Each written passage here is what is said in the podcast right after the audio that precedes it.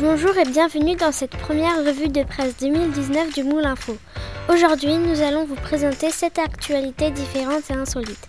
Au programme d'aujourd'hui, il y a des vaccins pour les abeilles, un vol d'huile d'olive, la réintroduction d'iguanes aux Galapagos, du lait de dromadaire commercialisé, un braconnier condamné à regarder Bambi une fois par mois, les billets de 500 qui sont en voie de disparition. Les abeilles ravagées par les maladies ont enfin trouvé leur héros. En, fin janvier 2019, deux chercheurs finlandais ont annoncé la création d'un vaccin pour abeilles se nommant Prime Bee. Il servirait à protéger de la loque américaine qui ravage des colonies entières. La maladie infecte les larves qui meurent et en se décomposant dans une masse extrêmement contagieuse qui contamine rapidement. Mais malheureusement, l'ancien moyen et unique était de brûler la ruche pour stopper la contagion. Le vaccin est donné en nourriture à la reine qui donne ainsi des larves immunisées contre la maladie. Ce vaccin pourrait être étendu à d'autres infections comme la loque européenne ou les champignons, de quoi constituer une petite révolution.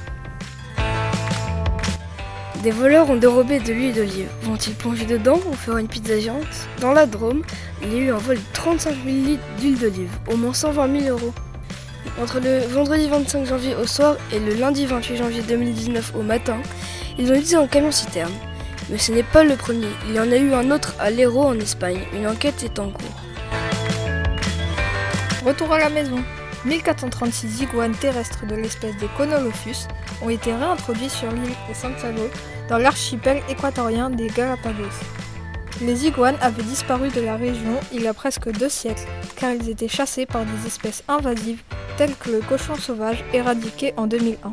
Ils ont été prélevés sur une île inhabitée de l'archipel nommée Seymour North. Les iguanes ont été installées dans un endroit où il y a le même écosystème que celui de leur habitat naturel pour préserver leur population. Souhaitons qu'elle continue à se développer encore longtemps. J'espère que cette rubrique vous aura plu. À bientôt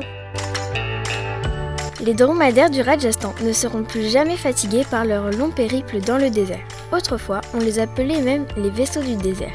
Ils servaient beaucoup aux hommes afin de transporter de lourdes marchandises à travers le désert mais ils sont désormais concurrencés par les routes et les machines agricoles. Depuis 3 ans, la société de Hitesh Rati achète à des petits producteurs plus de 7000 litres de lait de dromadaire par mois. Ce lait sert à faire des chocolats, des savons et même des crèmes pour la peau. Depuis janvier 2019, le lait de dromadaire en bouteille est commercialisé dans des supermarchés urbains de l'État du Gujarat à l'ouest de l'Inde.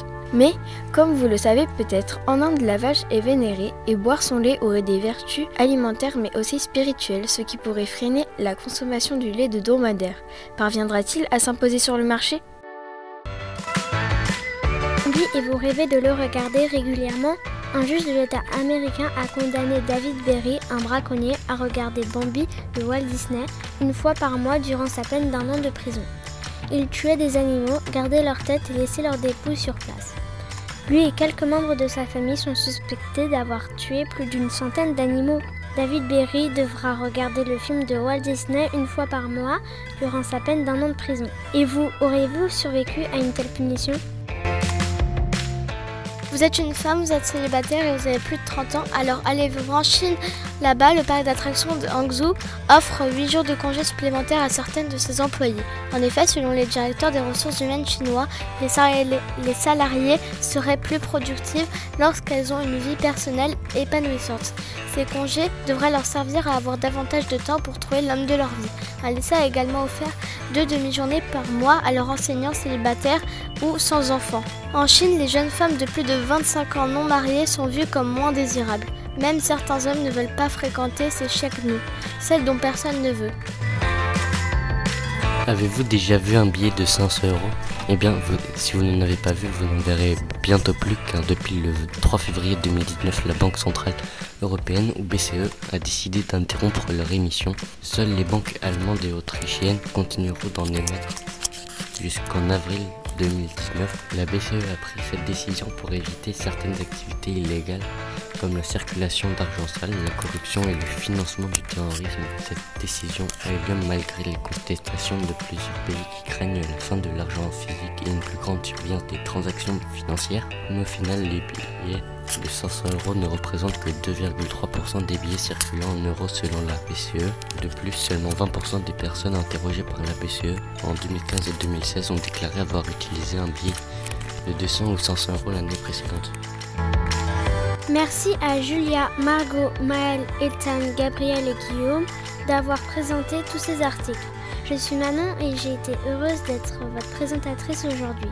Nous vous remercions de nous avoir écoutés et à bientôt pour une prochaine revue de presse du Moule Info.